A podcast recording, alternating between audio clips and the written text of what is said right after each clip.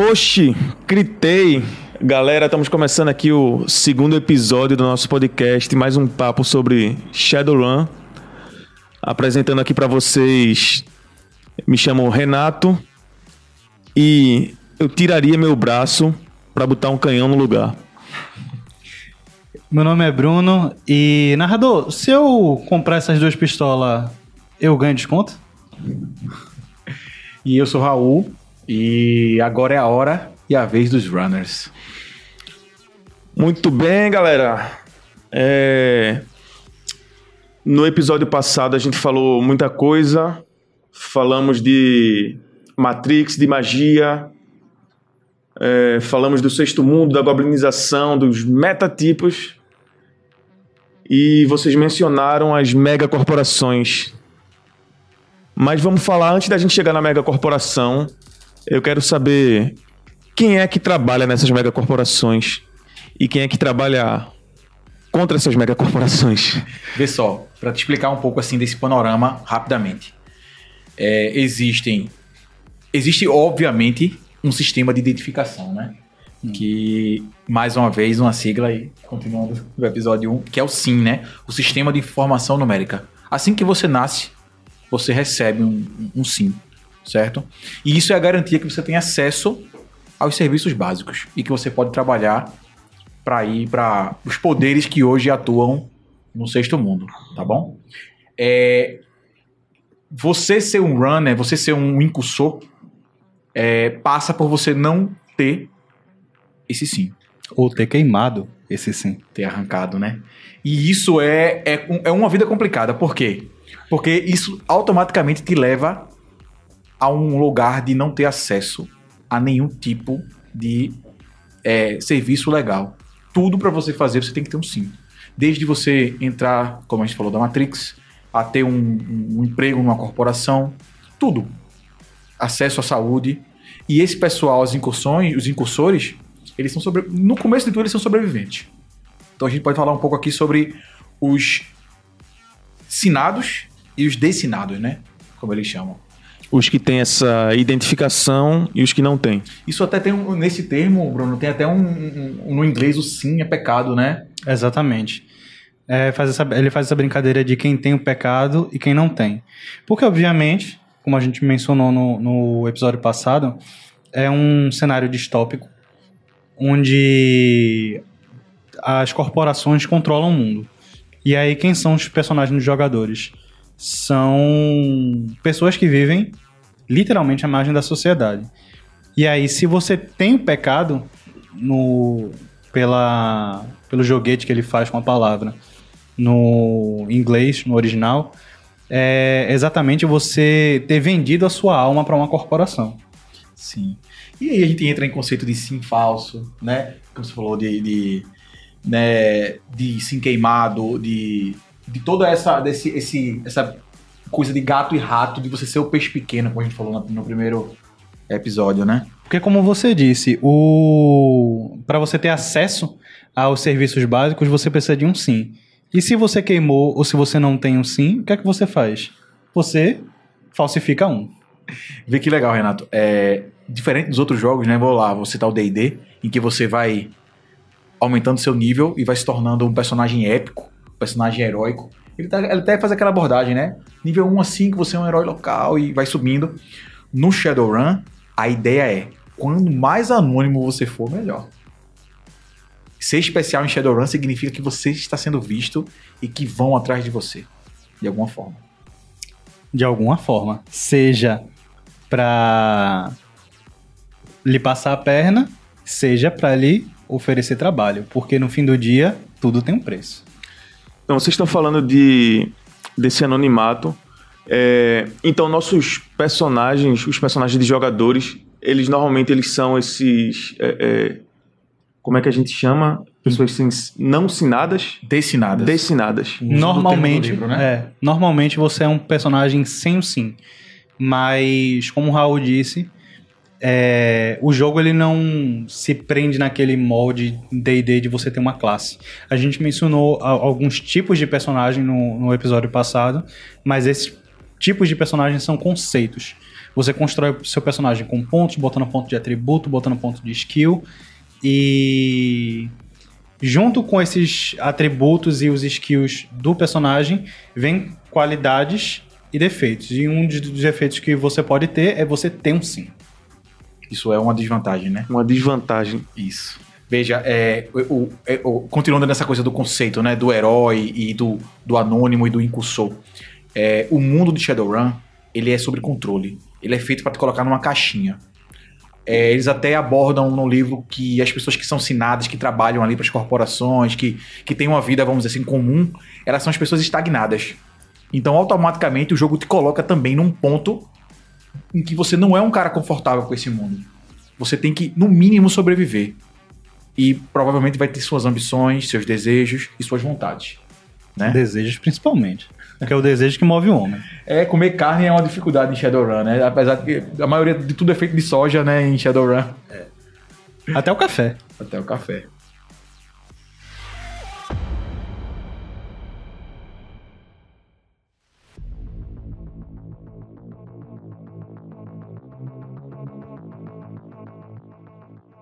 Tá bom, então. Eu não tenho um, um sim, eu não trabalho numa mega corporação. Eu trabalho pra quem? Tem outras potências no mundo, né? Como qualquer mundo distópico, a gente tem as, o crime organizado e as organizações. Muitas delas que, obviamente, como a gente comentou no último episódio, como é o nosso mundo, a gente tem a Yakuza, a gente tem o Koshari, que são nativos americanos, e é, Não, peraí, tem uma gangue de nativos americanos. A gente não falou de xamã no episódio passado? Essa galera consegue, é, geralmente, falar com espíritos e eles são xamãs, pessoas que têm acesso à magia.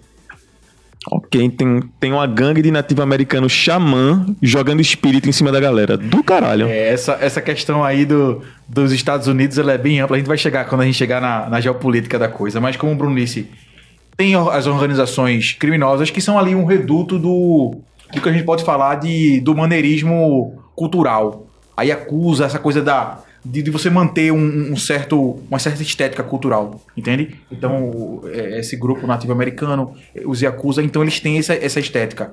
Então, pelo que você tá dizendo aí, tá me parecendo que é uma galera de atuação mais local. Exato. Esse é o campo deles. É sobre local, é sobre controle. Vai desde gangues de rua até né, cidades controladas pela máfia. Entende? Só que a gente não, a gente não trabalha só para esse tipo de pessoa, né? A gente tem também é, os indivíduos privados mesmo. Imagine que você é um. é, existe uma coisa legal que é bom citar. Você não é autorizado a mudar de, vamos dizer assim, de megacorp. De- A megacorp ela funciona quase como um novo estado, né? Você não pode trocar, não existe essa, esse livre mercado. Então, existe muita demanda de trabalho para os incursores, né? Para desde de trabalhos internos ali até sabotagem, até espionagem industrial, tudo isso é- engloba o jogo de Shadowrun, né? Só esclarecendo um pouquinho, tu falasse várias vezes de incursores. É, pelo que eu entendo, incursores eles são basicamente os personagens jogadores, não é isso? Isso. Exato. É o que é chamado na, na versão original como runners. Exato. Isso. São os nossos heróis. É, tá, então esses indivíduos privados, eles seriam tipo os, os bilionários de hoje em dia, alguma coisa desse tipo? Ou não, né? Pode ser somente alguém insatisfeito com o chefe e quer fazer alguma coisa com ele. Esse é o caminho. Fazer coisas fora da linha de alcance das corporações é você pegar alguém que está fora do sistema. Então, eles abordam as ONGs, né? Como uma nova roupagem ali, como grupos individu- individuais que têm uma, uma certa. Um, um, vamos dizer assim, um objetivo mais específico. Tem uma ONG, por exemplo, que ela é uma ONG que caça itens mágicos no mundo, sabe? Então são, são organizações que não são ligadas a- a- às corporações, mas também são grupos ali, aí sim, bilionários que estão ali financiando alguma empreitada. Entende? Entendi. E aquela coisa, né? Não é porque você não faz parte da folha de pagamento de uma megacorporação que você não está trabalhando para uma. É, geralmente, alguns dos trabalhos que os Jonas vão, vão fazer, como o Raul mesmo disse, pode ser um trabalho, por exemplo, de espionagem é, industrial. E a megacorporação não quer que outra pessoa saiba que é ela que está envolvida. E aí o que ela faz? Ela manda um terceiro para contratar os personagens do jogador, o, o conhecido Mr. Johnson. Então o jogador ele faz um trabalho e ele não sabe nem para quem ele tá fazendo esse trabalho. Normalmente não. Esse é o conceito do Mr. Johnson, né? É, a gente vai entrar agora em Mr. Johnson, em Mr. Johnson, mas a gente vai voltar ainda nesses poderes, porque os- a gente não falou os dois principais, né? Que são as megacorporações e os dragões. Vamos chegar neles, que eles são um pouco mais complexos. Dragões. Bem, bem lembrado, né? Você falou dos dragões aí desde o começo e, e O que, que eles fazem no o que, é que eles estão fazendo aí. Isso. É, esse, esse conceito de Mr. Johnson é, é muito legal.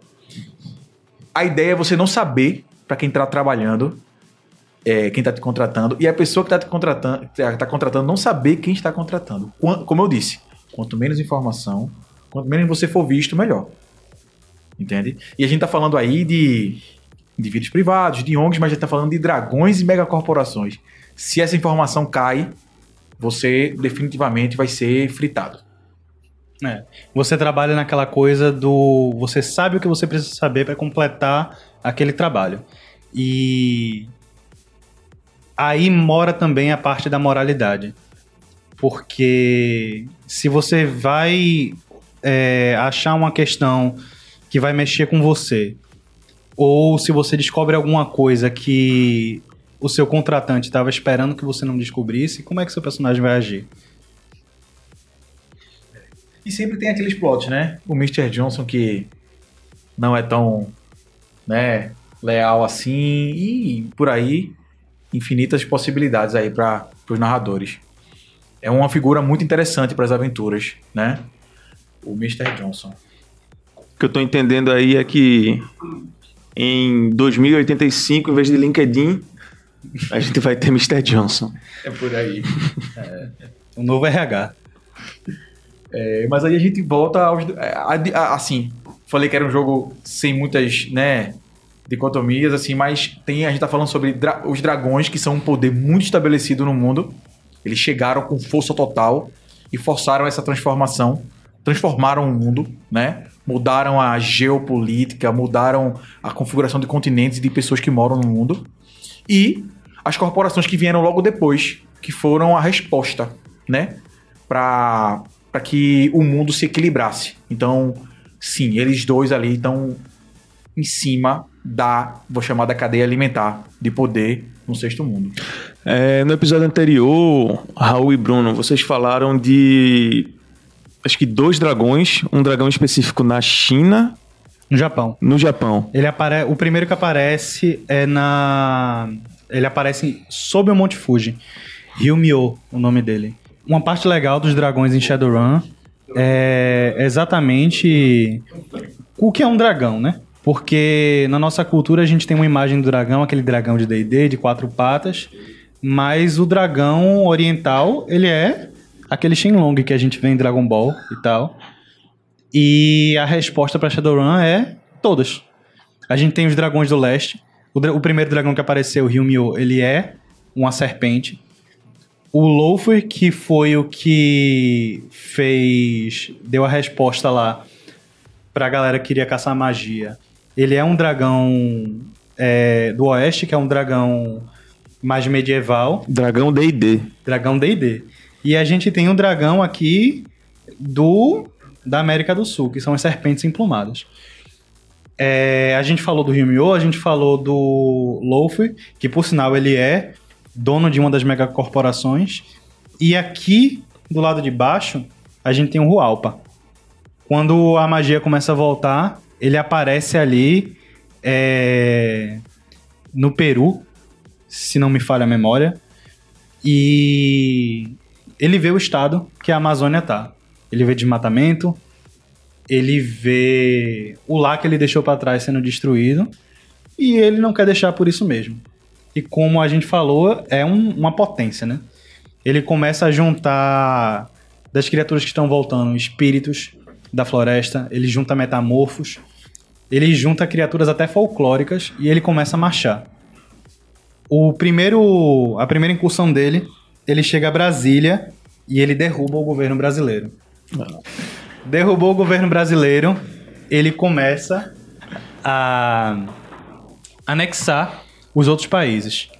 E basicamente a grande maior parte, tirando a ponta do norte da América do Sul, vira uma grande nação, que é a Amazônia. Sim. É, os dragões, no começo, eles foram vistos como esse símbolo de mudança. Eles realmente causaram essa mudança. Mas como tudo em Shadowrun, a gente tá falando aí da história, de onde levou a gente para onde a gente tá agora, eles são, é, eles são incorporados ali na sociedade. O que acontece? Eles se tornam celebridades. É, passam a se acompanhar. Essa é a analogia que o livro faz, são celebridades mesmo.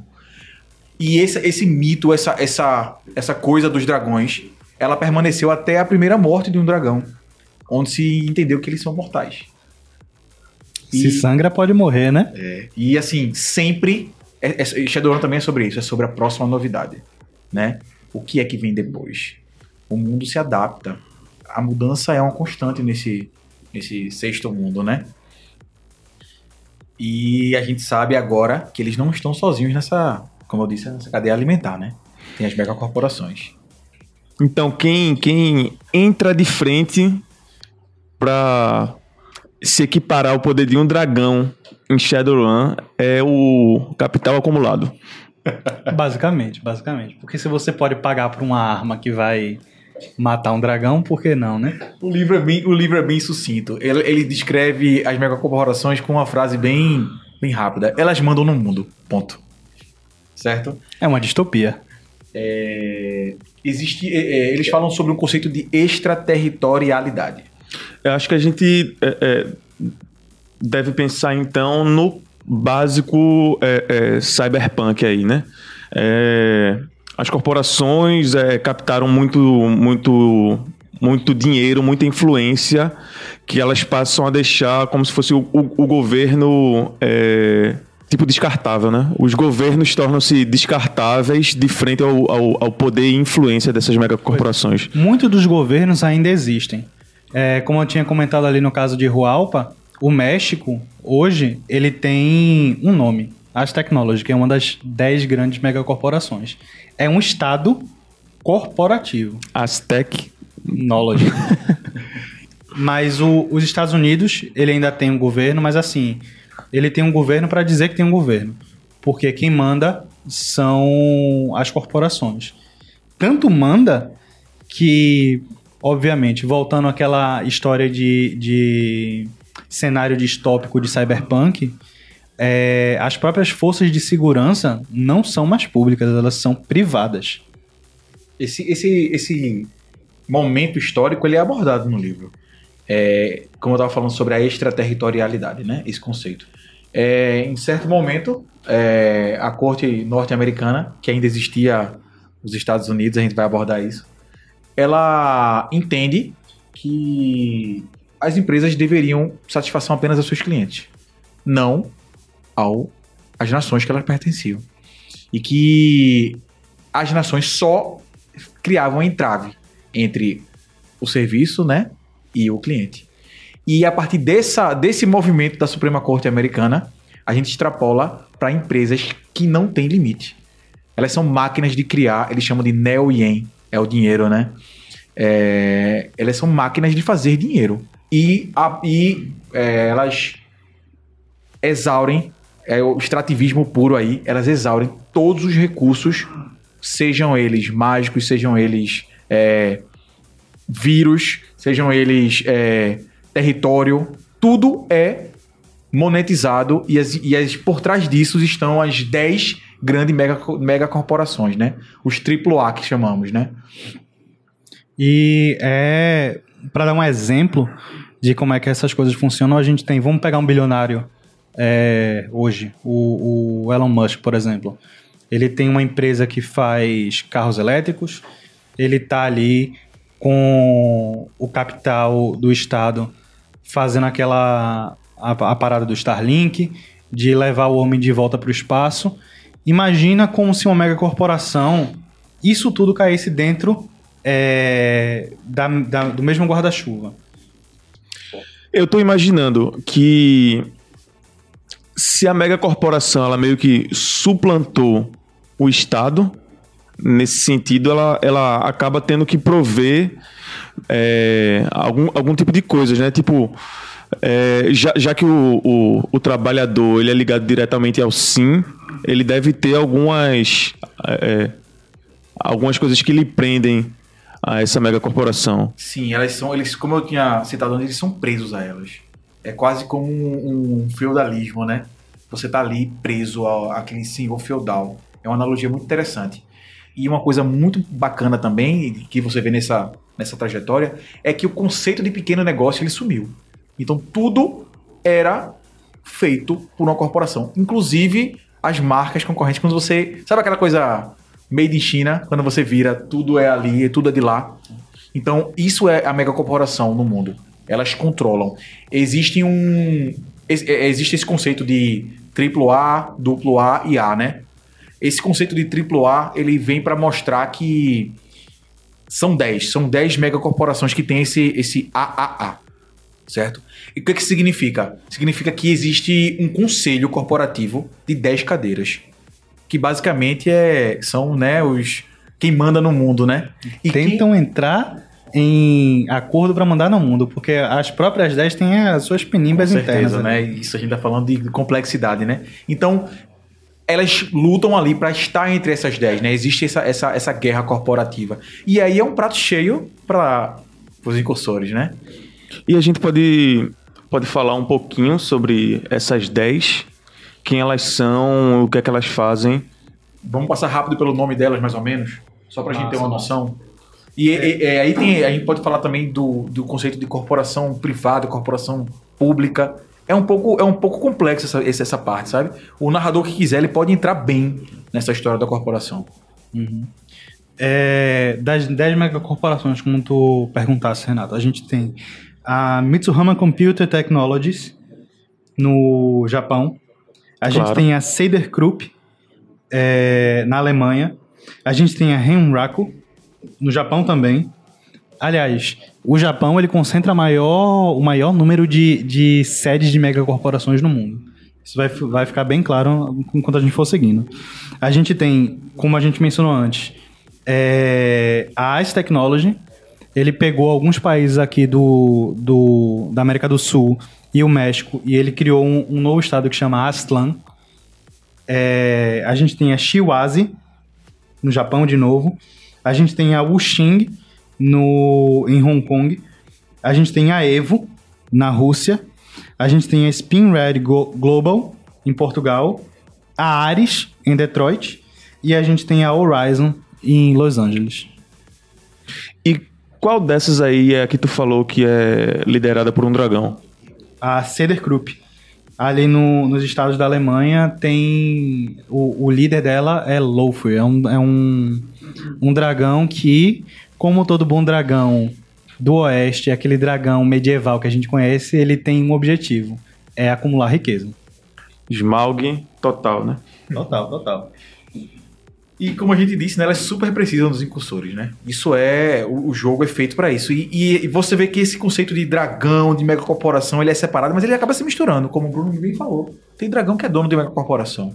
Tem espírito que é dono de megacorporação. Exato. Então, é, é um mundo muito bacana, muito complexo, certo? Que aí dá, como eu disse lá, lá no episódio 1, dá subsídio para qualquer tipo de aventura. Desde a mais mística e mais interiorizada até aquela aquele thriller de espionagem, né? Com toda com todo o, a, essa influência oriental, trabalhando também com, com essa mitologia ocidental, né? Elfos e tudo. Então é um caldo, né?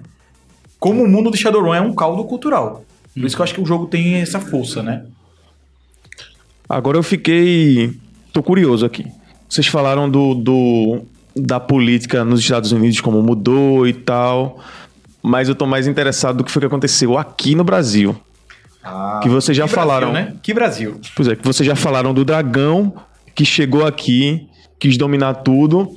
E aqui pertinho no México tem uma mega corporação. Queria ouvir disso, Bruno. Como é que tá durante, durante esse tempo de, de Shadowrun? O que é o Brasil? Entramos na aulinha de geopolítica agora, hein? É, exatamente. Não é mais Brasil, né? Como eu disse, Rualpa ele chega aqui, ele derruba primeiro o governo brasileiro, ele anexa quase todos os outros países da América do Sul e a América do Sul vira a nação da Amazônia, que é, eu acho que o único estado do mundo que é acima das megacorporações. Rualpa não deixa nenhuma delas ter um, uma pega pesada o suficiente para ser para ter mais é, autoridade do que ele. Mas, Mas isso- a As Technology é dentro do território dele. Não, é colado. E por isso tem uma rixa, tem uma guerra ali perene entre a As Technology e Rualpa. Porque eles querem descer. Aquela tensão gostosa de fronteira, sabe? É, pois Porque é. a Aztec, a Aztec Technology, né, que é o... Ela, ela, é uma, ela é uma nação que, como conceito, ela tem a vontade de reerguer o império. O império que houve um dia, né? O império ali da América Central. E eles são expansionistas. E isso sempre dá um caldo bacana, né? Pra, pra fronteiras super, é super tranquilas de visitar. E super tranquilas. E com a Amazônia ali cheia de riqueza sendo preservada de novo. E lembrando, a gente está em Shadowrun, não é só a riqueza que a gente conhece hoje de fauna, flora, a riqueza mineral, a gente está falando de riqueza mágica também. Como sempre, recursos, né? Sempre recursos. Agora, e a outra fronteira da a Aztlan?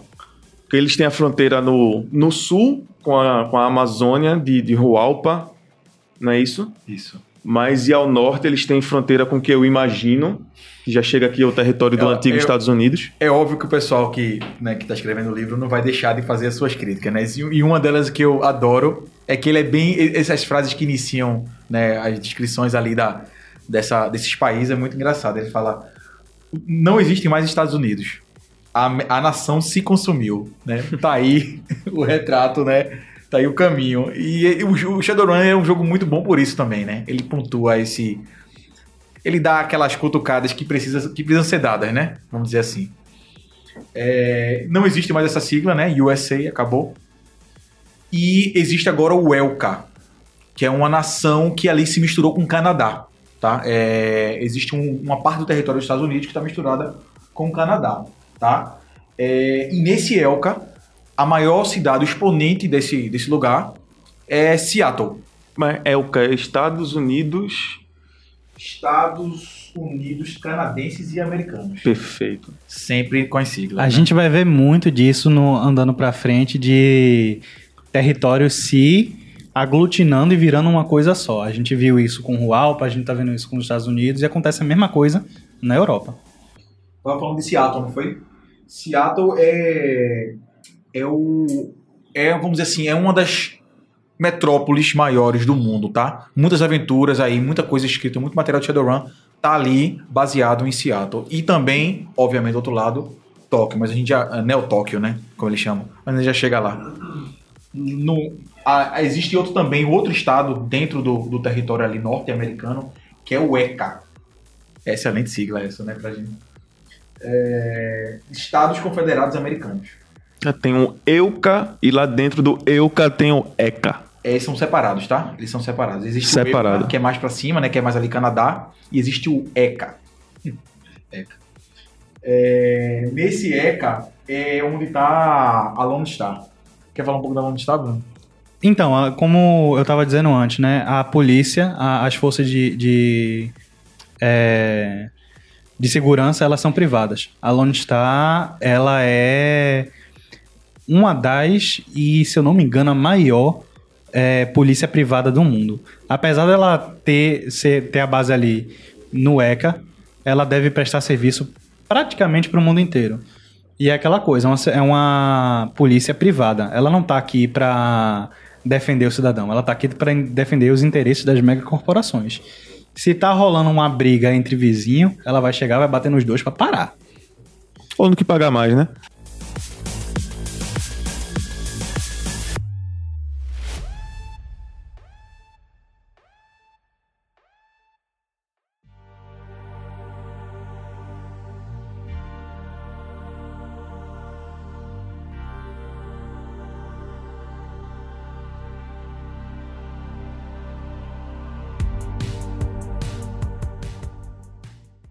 Beleza, Bruno. Tu falou da, de território aglutinado, falou da Europa. Me conta aí o que é que tá rolando por lá.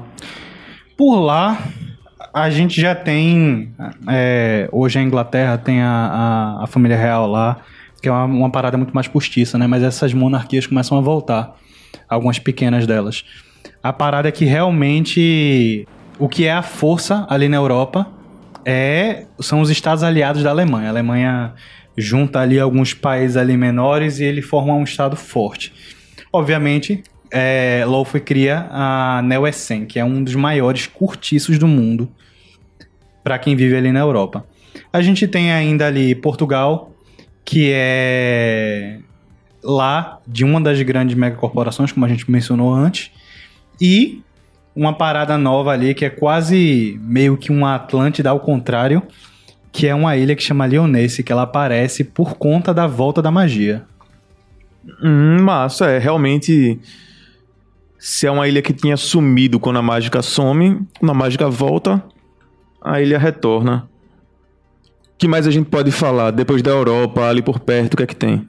A gente tem essas coisas. Logo quando a magia volta, ela se mescla ali com algum vírus e a gente vê a, ascendência do vírus vampírico humano metal humano. E aí ele começa a tocar aquele zaralho na, na África, né, Raul? Ah, então, va- vampiro é tipo um vírus, assim como, como a goblinização, ela surgiu assim, ela não. A gente não tipo descobre que, na verdade, existiam vampiros o tempo todo. Ela surge com o vírus ali, não é isso? Se Exatamente. mistura o conceito, né? Esse conceito do que já existiu, da, da mitologia, é basicamente isso. né? Perfeito, perfeito, como você já tem É- é- explicado. ele deixa aquele cinza pra gente fazer essa interpretação, que é genial, né? É, Como o Bruno estava falando sobre o VVHN, para ficar aqui novamente nas siglas, é, esse vírus, ele toma a África completamente. 90% da população da África é, vamos dizer assim, infectada com esse vírus. E como um Shadowrun, nunca o conceito é simples. Tem várias cepas, tem várias, vários tipos de, de, de infecção, e isso, entre aspas, evolui durante, durante com o decorrer do tempo, né? E eles, as corporações usam essas cepas e, e- e transformam ali e vão trabalhando com aquilo. Na África, é, a gente, eu podia destacar uma cidade chamada Assamando, que é uma cidade de carniçais, que é um, um tipo de criatura que é resultante de uma das cepas do, do vírus, né? Vampírico. E vale salientar aqui que não só os humanos estão, né, à mercê desse vírus, outros, outros metatipos também. E eles formam criaturas diferentes. Aí que entram lobisomens e tudo que você puder imaginar aí de criatura mítica, ele aborda com é, é, outros metatipos é, infectados com esse vírus. Mas voltando a Samantha, Então, em Shadowrun, é, é, Jacob de Twi- Twilight seria um, um orc ou um troll. talvez, não sei. Eu, não- eu vou deixar essa, essa opinião aí pra, por sua conta. é, Assamando, cara. Assamando é uma cidade que ela é muito organizada e ela só não é reconhecida pela ONU é, porque tem alguns percalços ali. Ela é uma cidade de carniçais. E carniçais se alimentam de corpos, né? E, e aí é um terreno super fértil aí para contrabandistas e cravagistas, também fazendo essa, essa analogia aí, né, Com a África, com a história. E a Samando, ela, durante muito tempo, e ela precisa desse serviço, ela importa gente morta, cadáveres, né? Para simplesmente alimentar a população. Isso não é muito bem visto ali por algumas organizações, e só que assim, é uma cidade estabelecida na África, tá? É, mas eu imagino que eles devem, tipo, comprar conflitos em outros lugares. É, isso, é, dizem, dizem as más línguas que eles até investem em conflitos para que né, se gere comida, né? Vamos, vamos dizer assim. Eu, eu já penso em outro tipo de situação. Imagina morrer um parente, você não tem direito de fazer um enterro, mas você pode vender o corpo dele e ganhar um trocado ali. É, em Shadowrun, como você falou, tudo tem seu preço, né? É, e aí tem, óbvio que tem outros poderes estabelecidos, né? Tem o Egito, o Quênia, que são é, outros territórios, que tem, território tribal ainda. Como a gente falou, é um jogo que aborda muito, quase tudo, para não dizer tudo, tá? É, Aí a gente chega num, num, numa parte do mundo que é muito importante pro Shadowrun também, né? Que é a Ásia. Então, a gente vê ali o Estado Imperial Japonês. É, New Tóquio, ela rivaliza, como a gente falou ontem, com Seattle pra, como uma melhor cidade para incursores arrumarem trabalho. Casa de, da maior parte das megacorporações, né? Três megacorporações em Tóquio. É, a gente tem ali, é, falando da parte mágica, né? Uma das, das ilhas do arquipélago japonês, em Yomi, ela concentra uma quantidade imensa de espíritos maléficos que se alimentam de dor, sofrimento, de atrocidades que, que aconteceram no mundo.